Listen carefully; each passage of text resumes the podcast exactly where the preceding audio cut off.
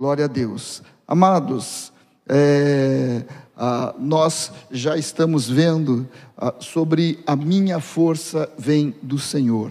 E eu quero, é, antes de, de tudo, eu quero orar ao Senhor, porque nós estamos reunidos aqui por causa da presença dEle. E nós não queremos outra manifestação nas nossas vidas a não ser do Espírito Santo de Deus. Amém? Então feche os teus olhos um instante. Pai, nós te louvamos, te bendizemos e te damos graça, Senhor, porque como é gostoso nós podermos estar é, em família, é, com os irmãos, em assembleia, em congregação, celebrando, cantando, nos alegrando, ouvindo dos, de todos os movimentos que acontecem através da tua, da tua parte, Senhor. Pai, muito obrigado. Porém, nessa hora, Senhor, nós colocamos nossa, nosso coração diante de Ti. Senhor, como diz a tua palavra, nós levamos cativos o nosso pensamento a ti, Senhor, a nossa atenção a ti, e colocamos o nosso coração dizendo: Pai, estamos abertos, Senhor. Pai, nós queremos é do mover livre do teu Espírito Santo que habita em nós Senhor, nos edificando, transformando, curando, nos dando entendimento, abrindo as nossas mentes, Senhor, e possamos sair daqui edificados. Com certeza sairemos, Pai, porque Tu estás aqui. Nós oramos assim em nome de Jesus. Amém e amém. Querido, eu quero começar a falar acerca da soberania, da onipotência, da, do nosso Deus Altíssimo, tremendo, maravilhoso. E tem um salmo ah, que ele é, é, muito especial. Essa, essa semana eu estava lendo e revendo ah, algum, alguns pontos destes salmos, e eu quero ler com você o Salmo 93, né? E nós vamos ler todo, mas ah, tem alguns, algumas questões muito fortes, e é um salmo que fala exatamente da majestade do nosso Deus. Né? O salmo diz: O Senhor reina. Começa dizendo isso: o Senhor reina, está vestido de majestade. Sim, o Senhor está vestido de majestade e armado de força. O mundo permanece firme e não será abalado. Teu trono permanece desde os tempos antigos. Tu existe desde a eternidade. As águas subiram, ó Senhor, as águas rugiram como trovão, as águas levantaram ondas impetuosas mas o Senhor nas alturas é mais poderoso do que o ruído das grandes águas, do que os poderosos vagalhões, vagalhões são ondas, né, do mar. Fidelíssimo são os teus testemunhos. A tua casa convém santidade. Senhor, para todo sempre. Amém. Queridos, esse texto fala de uma, uma, uma, um Deus tão majestoso. Em primeiro lugar, ele começa colocando sobre o Senhor reina. Então, o que o texto está dizendo é que qualquer oposição que possa surgir, qualquer oposição que possa surgir, o seu trono não se abala. E ele reinou ele reina e ele reinará para todo sempre. Uau! Aleluia! Há um outro na fornalha. Será que, queridos, nós não temos que parar aqui para pensar na, na, na condução do nosso viver? Porque se há em nós a presença de um Deus que reina, que qualquer oposição que se levante, ele não vai ser abalado, ele não pode ser tocado. E olha a coisa tremenda, ele é armado de força. E o texto diz que, como ele reina, o mundo permanece firme e não será abalado. Nestes dias de notícias tão, tão tão drásticas, de tanta morte. É, nesses dias em que começamos a pensar aonde as coisas vão parar, quais é os dias que nós estamos vivendo, eu quero te dizer uma coisa: o mundo não será abalado, ele vai continuar permanecendo firme. Infelizmente, vidas vão morrer por causa deste mal, e nós estamos vendo guerras incessantes, nós estamos vendo revoltas da natureza. Aqui em Florianópolis, esses dias, essas últimas semanas, Santa Catarina, de chuva, né? A maré destruiu, entrou, alaga, alagamento que aconteceram. Porém, o mundo permanece firme. Permanece firme. Porque Ele reina. Ele reina. Aí nós vemos o trono permanece desde os tempos antigos, ele existe eternamente. Uau! É uma coisa majestosa. Mas olha o que diz o versículo 4, nós vemos aqui sobre a, a, a, a, questão das águas, o versículo 3, né? A questão das águas que subiram, que rugiram como trovão, e que se levantaram impetuosas ondas.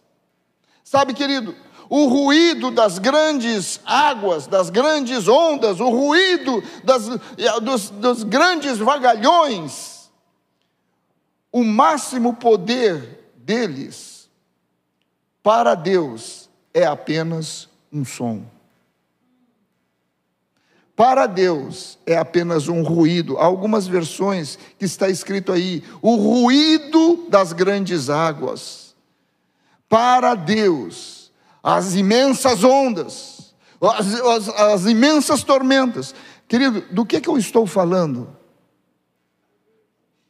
Eu estou falando do poder de Deus, e esse poder de Deus é aonde? Aonde é esse poder de Deus, querido? Você é morada de quem? Nós somos moradas de quem? Do Senhor. É desse Senhor que eu estou falando. É desse Senhor. Então, os, as imensas ondas, do que que eu estou falando? Do que, que o texto está falando? Com imensas ondas, com o trovão, né? As ondas se levantaram, as águas se levantaram e um trovão. Do que que a palavra de Deus está falando aqui? Você pensa que é sobre a, a movimentação do mar? Também. Mas Deus está falando aqui das lutas, das aflições, das, das mudanças de situações repentinamente, das questões não resolvidas ou não respondidas que cercam as nossas vidas emocionais, profissionais e os demais ais da vida. O que diz ali é que para o nosso Deus, é apenas um som. Você não está aqui comigo. Você, em casa, como é que você está? Você está pulando? Você está vibrando? Você está soltando foguete? Você está jogando serpentina nos céus? Você está se levantando e grande é o Senhor. Grande é o Senhor. Uh! As obras não têm fim. Seus olhos estão sobre mim. Oh, aleluia. Sabe, queridos, nós, Senhor, nós nos arrependemos do conformismo que a nossa vida entra quando ah, da tua presença, quanto do que tu és, Senhor.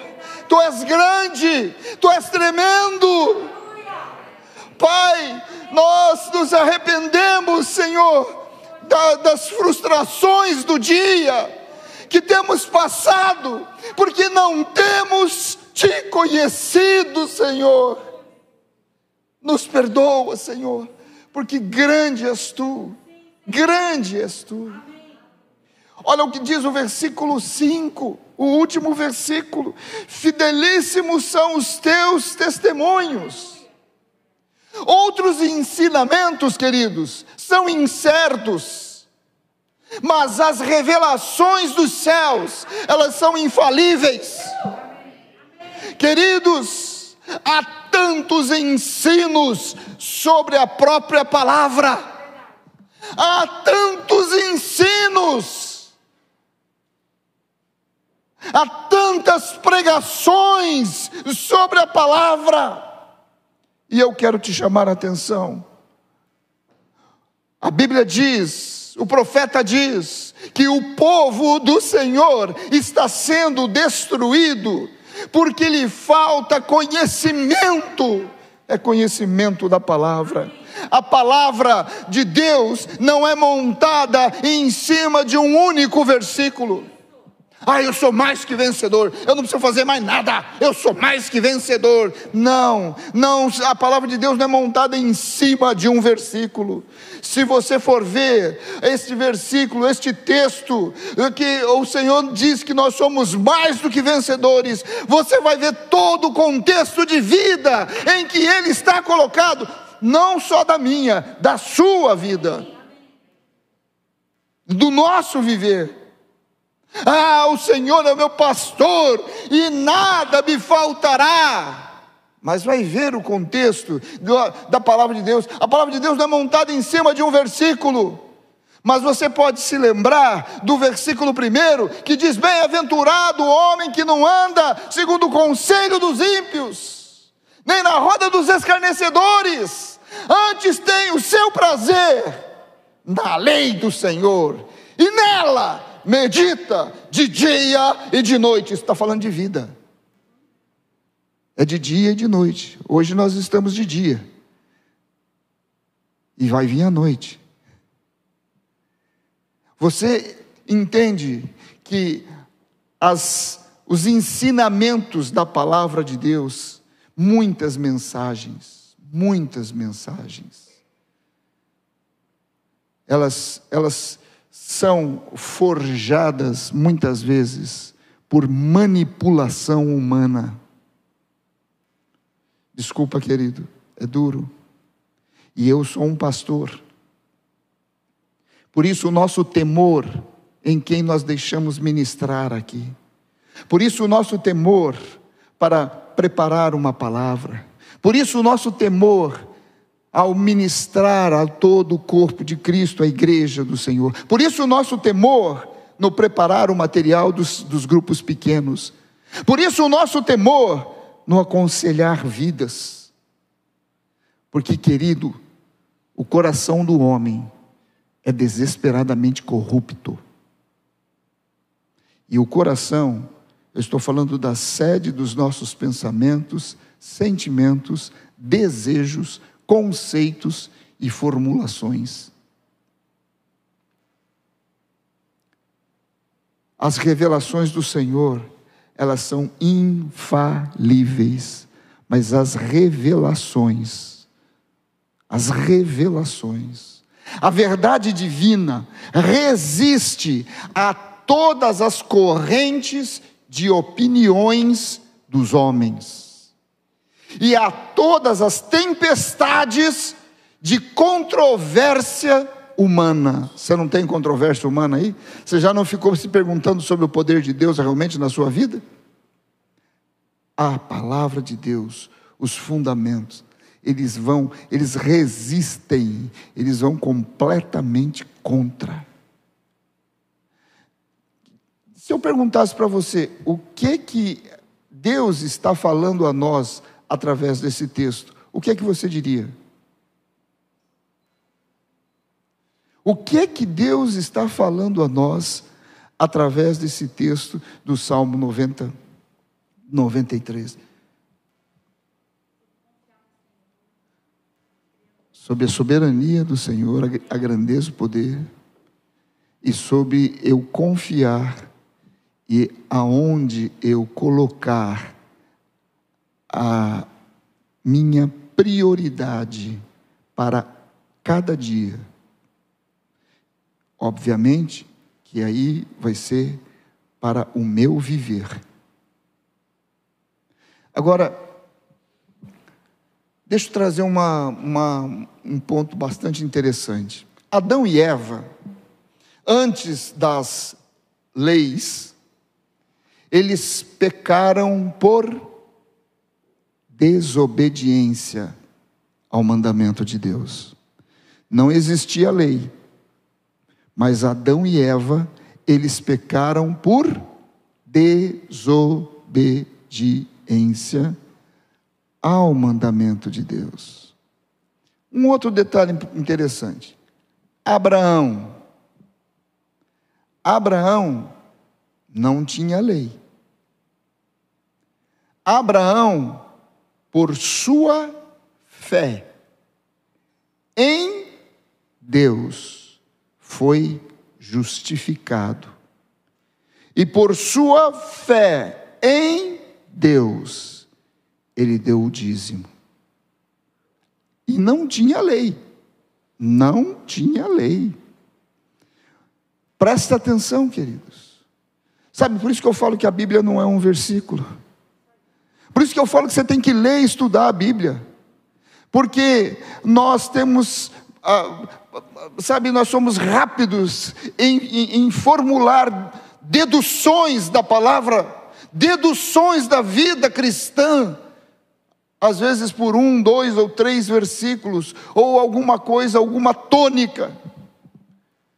O que eu estou dizendo é que nós temos que ser como bereanos, estudarmos a palavra de Deus, e o que vier, nós conferirmos com a palavra de Deus. O que vier no meu, no, no meu viver, na minha profissão, no meu casamento, na, na, na minha crise existencial. Sabe, Jesus, ele tratou sobre isso. Jesus foi tremendo, né? Jesus, ele tratou exatamente sobre esse aspecto do viver do homem. É, Mateus capítulo 6, a partir do versículo 25. Jesus se você for ver ali, é Jesus que está falando, é Jesus que está ensinando. Jesus, ele fala sobre a ansiosa preocupação pela vida a ansiosa preocupação pela vida. Olha o que o texto diz aqui, é, Mateus capítulo 6, eu vou ler alguns versículos, a partir do 25, ele diz assim: Por isso vos digo, não andeis ansiosos pela vossa vida, quanto ao que haveis de comer ou beber, nem pelo vosso corpo, quanto ao que haveis de vestir. Não é a vida mais do que o alimento, e o corpo mais que as vestes? Observai as aves do céu, não semeiam, não colhem, nem ajuntam em celeiros, contudo, vosso Pai celeste as sustenta. Porventura, vós não valeis muito mais do que as aves dos céus? Qual de vós, por ansioso que esteja, pode acrescentar um dia no seu curso de vida? E por que andais ansiosos quanto ao vestuário? Considerai como crescem os lírios do campo, eles não trabalham e nem fiam. Contudo, vos afirmo que nem Salomão, em toda a vossa glória, se vestiu como qualquer deles. Ora, se Deus veste assim a erva do campo, que hoje existe e amanhã é lançada no forno, quanto mais a vós outros, homens de pequena fé.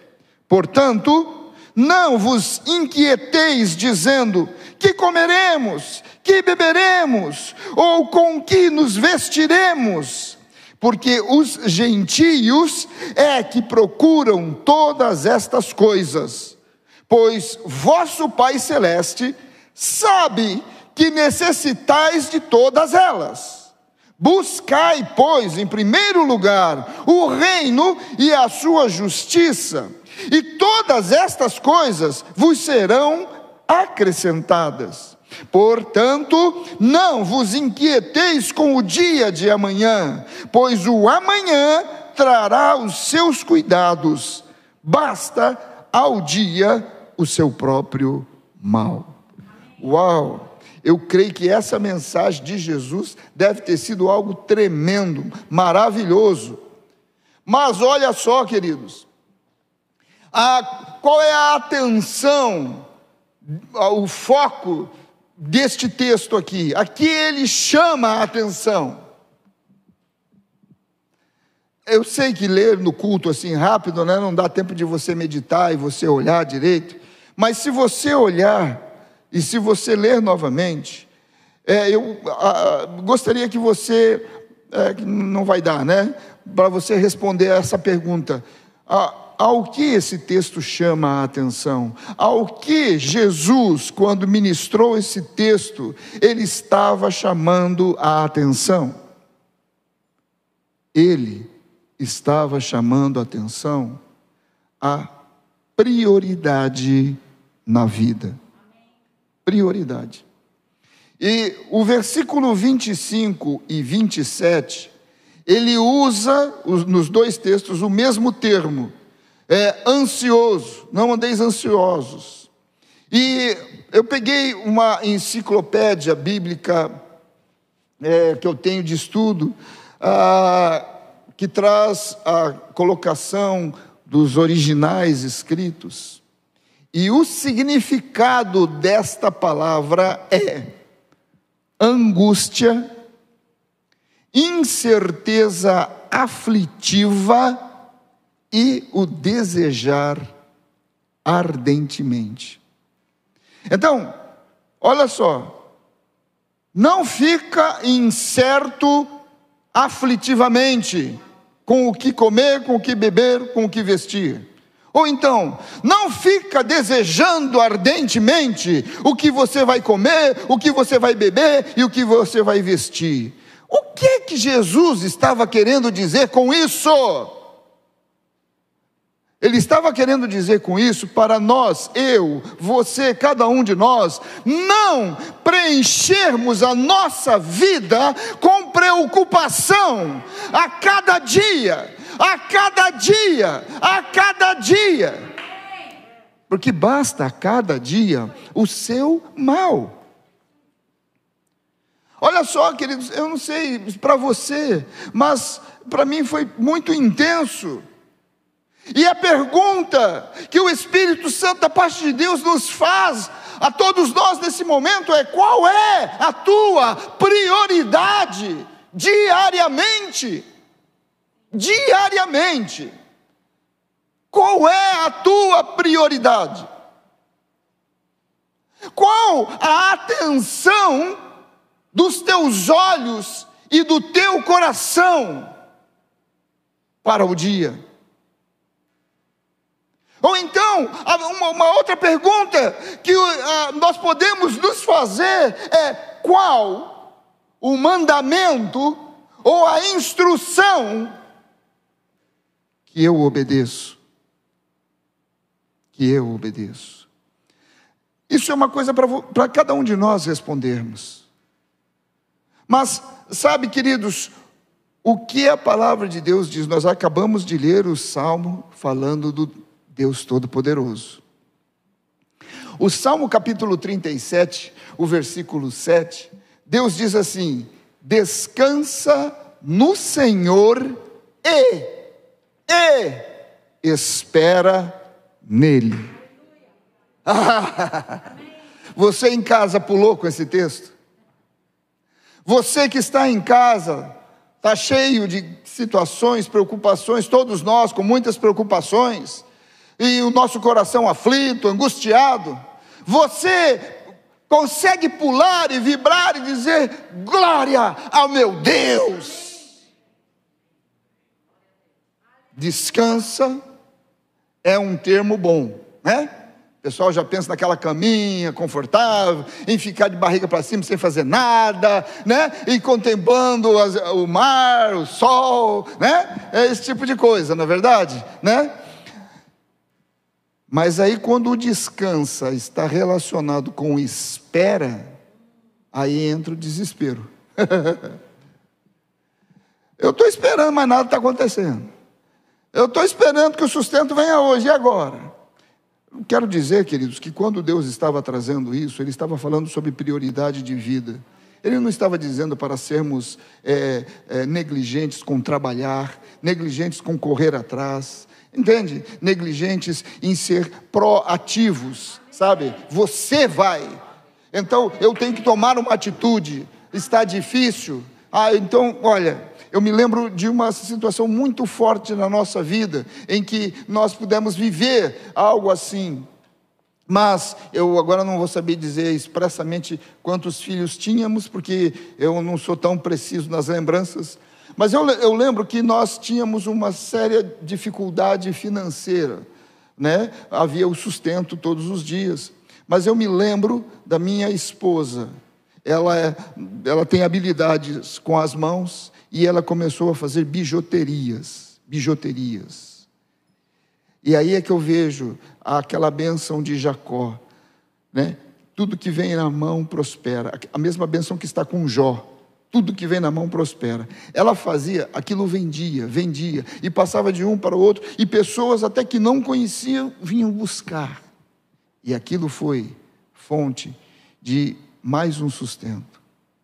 Mas como é que estava a nossa vida em termos de prioridade. Ficávamos assim, ai, é para pagar a conta hoje. Ai, o dinheiro eu tenho que fazer, eu tenho que fazer, eu tenho que fazer. Ai, mas será que, será que isso aqui vai ficar bonito? Será que vai ser? Será que não é? Será que é? Será que não? não. E agora? Como é que eu vou pagar amanhã? Está tá vencendo. E o nosso coração, diariamente, não se ocupava com isso. Assim como eu sei que o seu coração, o Espírito do Senhor está falando com você, e comigo, para não nos preocuparmos assim. Sabe, queridos, eu vou te dar um outro testemunho. A situação da igreja, vocês sabem, vocês estão acompanhando. Nós podemos dizer que desde o final de 2018, pelo menos, a situação financeira ela vem cada vez mais piorando, piorando. Eu quero dizer para você que existem alguns compromissos que a igreja não está conseguindo pagar. Não está. Não está conseguindo pagar. E tivemos que prorrogar e prorrogar, e vai e vem e tal. E é, fiz, fazemos acertos e recebemos cartas de intimação. É. E ah, como a, a, a, igreja é uma instituição, então ela tem questões fiscais junto à Receita, e uma série de coisas. Sabe, queridos, eu não vou dizer o quanto a igreja tem de dívida ativa hoje. Porque se eu dissesse, talvez você iria se assustar um pouco. Mas nós, pastores, os pastores dessa casa, nós não sabemos da onde virá, mas nós sabemos que virá todo suprimento, todo suprimento. E a cada dia tem acontecido. A cada dia. O Senhor tem dado um favor numa negociação ou uma oferta especial que entra e a gente consegue pagar parte. Cada dia. Puxa, foi 2018, 2019, 2020, 2021, quatro anos, né? Glória a Deus. Glória a Deus. Nós estamos descansados. Estamos correndo para trabalhar e acertar esse bazar, né? Ué, o que, que vai ser? Senão a tentativa de uma injeção financeira.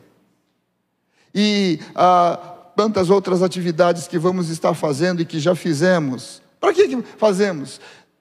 Fazemos, é lógico que para o corpo, para ministrar, para abençoar, mas também para trazer uma injeção financeira. Uma injeção financeira. Ah, a igreja tem um terreno? Tem, tem um terreno. E nós estamos em, em tratativas, em negociações. Por quê? Para trazer uma injeção financeira. Nós estamos trabalhando. E nós sabemos que virá. Você lembra que, no, que existia um, uma Fiorino que transportava as coisas, ajudava e tal? Nós vendemos. Para quê? Para que houvesse uma injeção financeira. O que nós estamos podendo fazer, nós estamos fazendo. Nós enxugamos o nosso pessoal de trabalho. Por quê? Tem irmãos que reclamam: ah, eu ligo de manhã, ninguém atende na igreja. Pois é, nós tivemos que modular o horário de trabalho. Tudo para quê? Para que haja uma injeção financeira. Então, nós estamos descansados, que virá. Mas isso não quer dizer que descansado é deitado em berço esplêndido, esperando, ah, agora vem, ah, agora vem. Não que Deus não possa derramar do céu assim, né? Com você deitado na cama. Mas esse mesmo texto, mesmo Salmo 37, alguns versículos antes do, do versículo 7, que fala sobre o descansar, ele diz: entrega o teu caminho ao Senhor.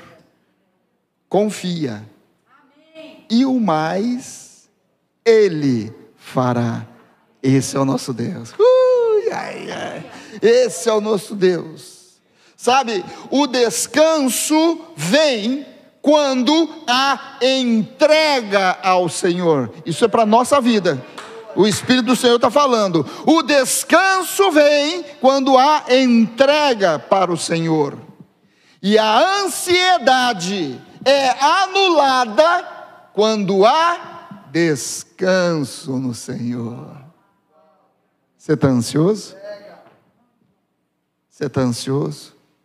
Então, querido, escreve Salmo 37, 5, Salmo 37, 7 e coloca: o descanso vem quando há entrega ao Senhor, e a ansiedade é anulada quando há o descanso no Senhor.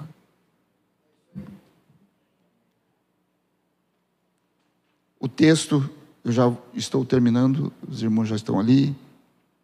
O texto ele traz de Mateus sobre o comer, o beber e o vestir. Você que está em casa, você que está aqui presente, você tem o que vestir?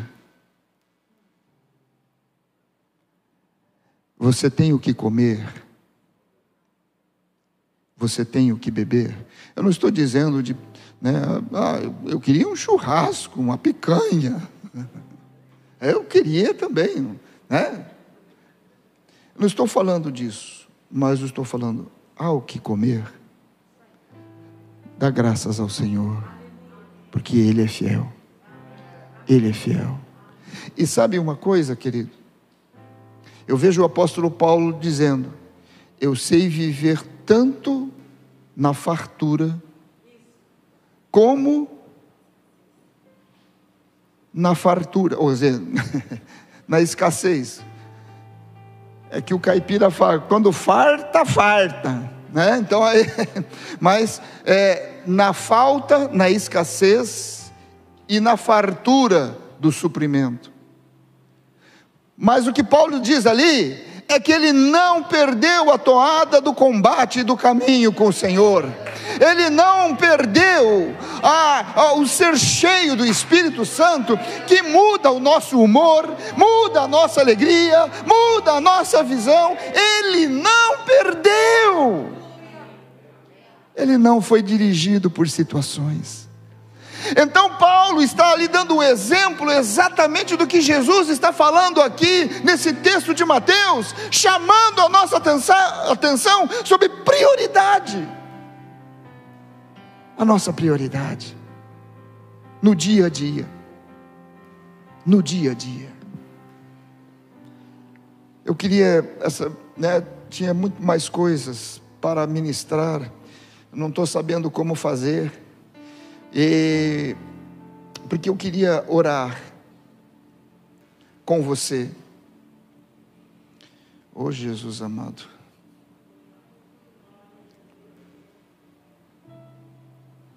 Eu quero orar com você. Deixa eu ver se eu consigo colocar aqui.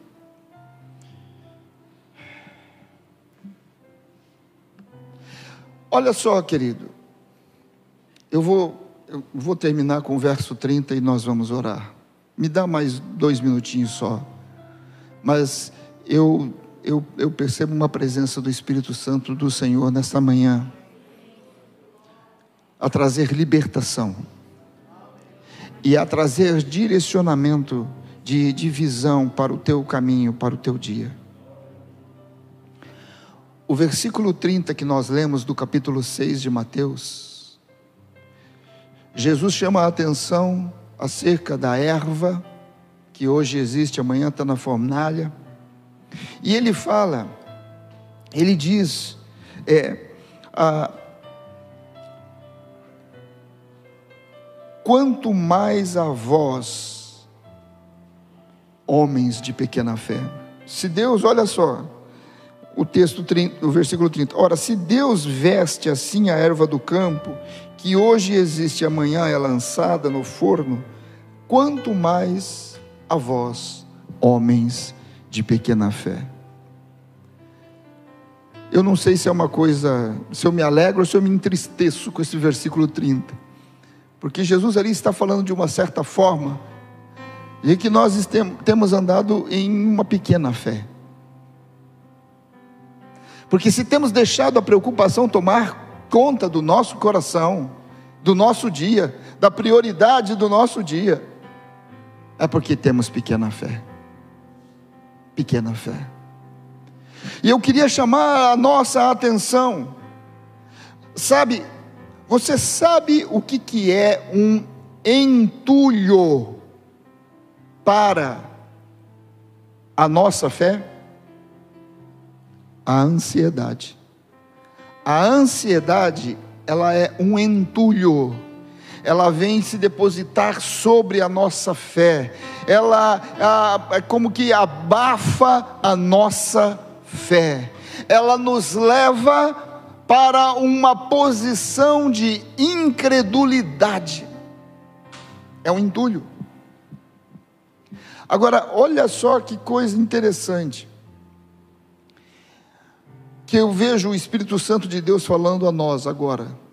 Romanos capítulo 10, versículo 17 diz: Porque a fé vem por ouvir, isto é, por ouvir a palavra de Cristo. Nós temos ou não temos que ler a Bíblia?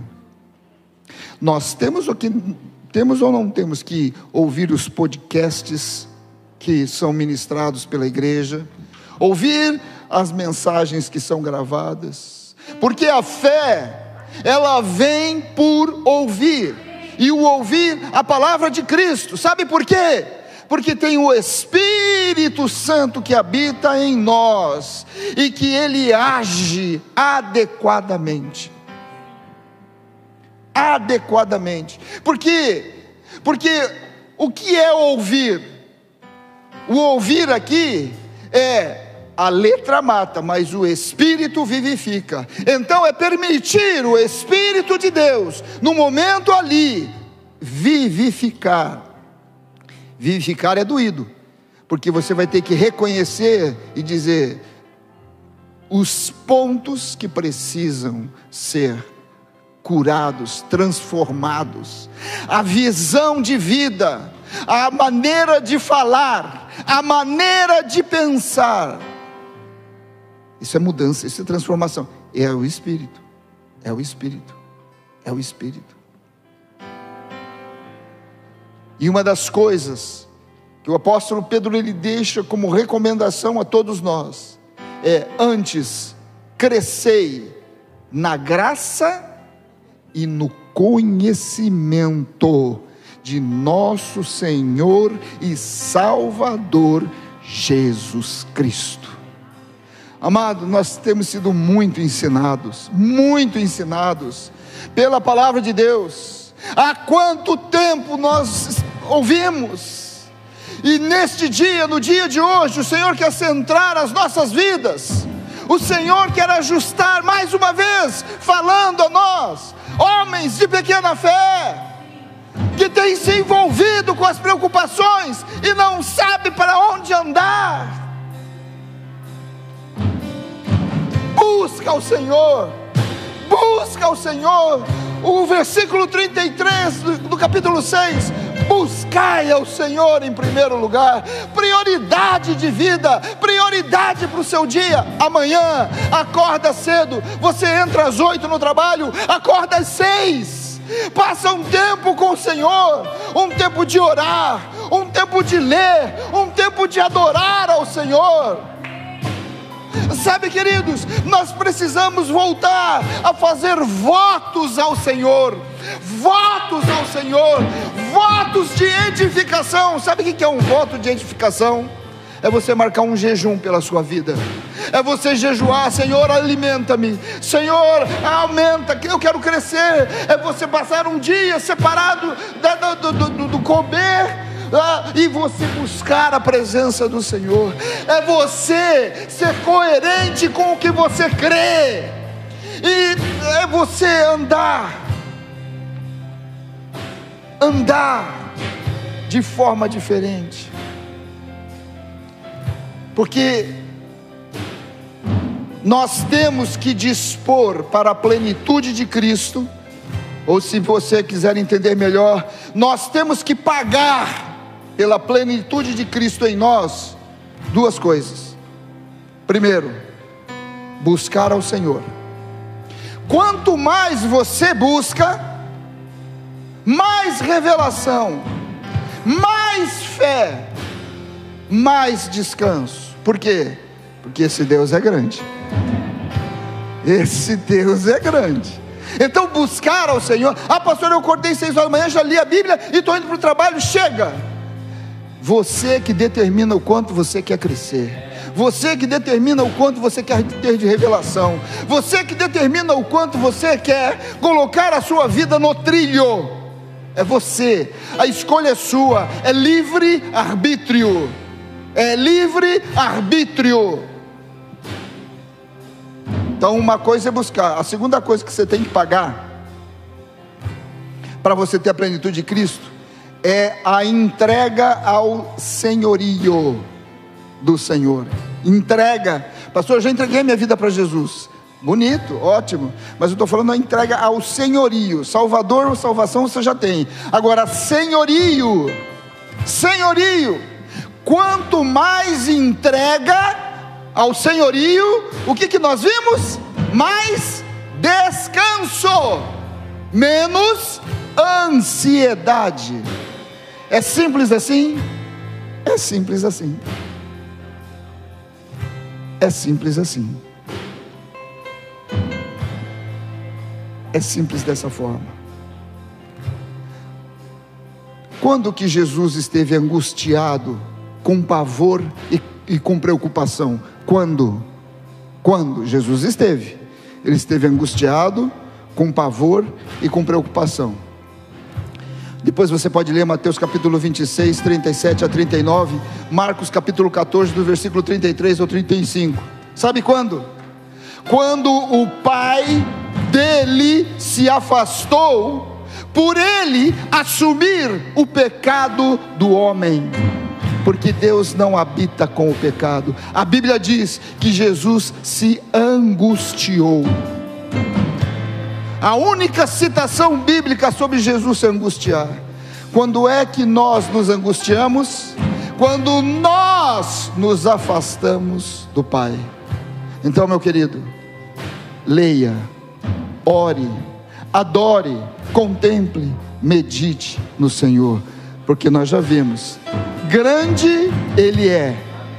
As impetuosas ondas é um ruidinho para Ele. Eu quero orar com você. Nós vamos orar agora. Eu gostaria que você ficasse em pé. Nós vamos orar.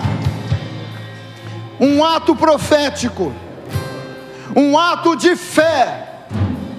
Um ato de descanso. Eu quero que você preste muita atenção, queridos. Você não precisa fazer. Você não precisa fazer. Mas eu quero te chamar a atenção. Nós estamos fazendo aqui um ato profético, um ato de fé e um ato de descanso. Salmo 34. O anjo do Senhor acampa-se ao redor dos que o temem e os livra. Eu quero orar com vocês agora, tanto em casa quanto aqui. Tem situações de vida que precisam de decisão, de decisão, situações amarradas. Eu não estou falando de somente de negócios, de finanças, não. Eu estou falando de vidas que estão presas e amarradas, enfermas em si mesmas presas, amarradas em, em questões ah, existenciais sobre o, o, o Deus que você crê, presas e amarradas em ansiedade, presas e amarradas no conformismo de não buscar ao Senhor, ou de conhecer que Ele tudo pode, quando se fala, Ele é o Rei, amém, eu digo amém. Eu estou falando do rompimento desse comodismo e passividade, de falta de compromisso com o Senhor, com o Senhor, falta de compromisso com o Senhor. Eu estou falando sobre esse romper, porque há uma palavra profética. Você, você que me assiste, é a igreja profética na cidade. Eu quero dizer para você, para nós sairmos e sairmos profetizando, você vai encontrar pessoas e você vai trazer uma palavra de Deus profética, de libertação, de salvação, de cura, de transformação. Mas sabe, queridos, isso não é uma empolgação aqui. Isso é o plantar de um ato profético, de um ato de fé, de um ato de descansar no Senhor. Para isso, eu quero romper situações de conformidade e passividade na minha vida, em nome de Jesus. Amém? Amém? Então, se você quiser, feche os teus olhos. Se você quiser agora ah, fazer este rompimento, feche os teus olhos. Por um tempo, feche os teus olhos oh, contempla a presença do Senhor, o Espírito Santo de Deus está aqui. O Espírito Santo de Deus está aqui. Se você desejar, você vai repetir, depois que eu orar, declarando profeticamente, profeticamente, em fé, descansado no Senhor, no grande Senhor. Você que deseja, ora assim. Senhor Jesus, hoje, como um ato profético sobre a minha vida, eu declaro o desamarrar, o desembaraçar, o quebrar grilhões do conformismo, da religiosidade da falta de proatividade contigo, de ficar esperando deitado, como se nada precisasse fazer, mas está quebrado em meu entendimento, em meu coração e emoção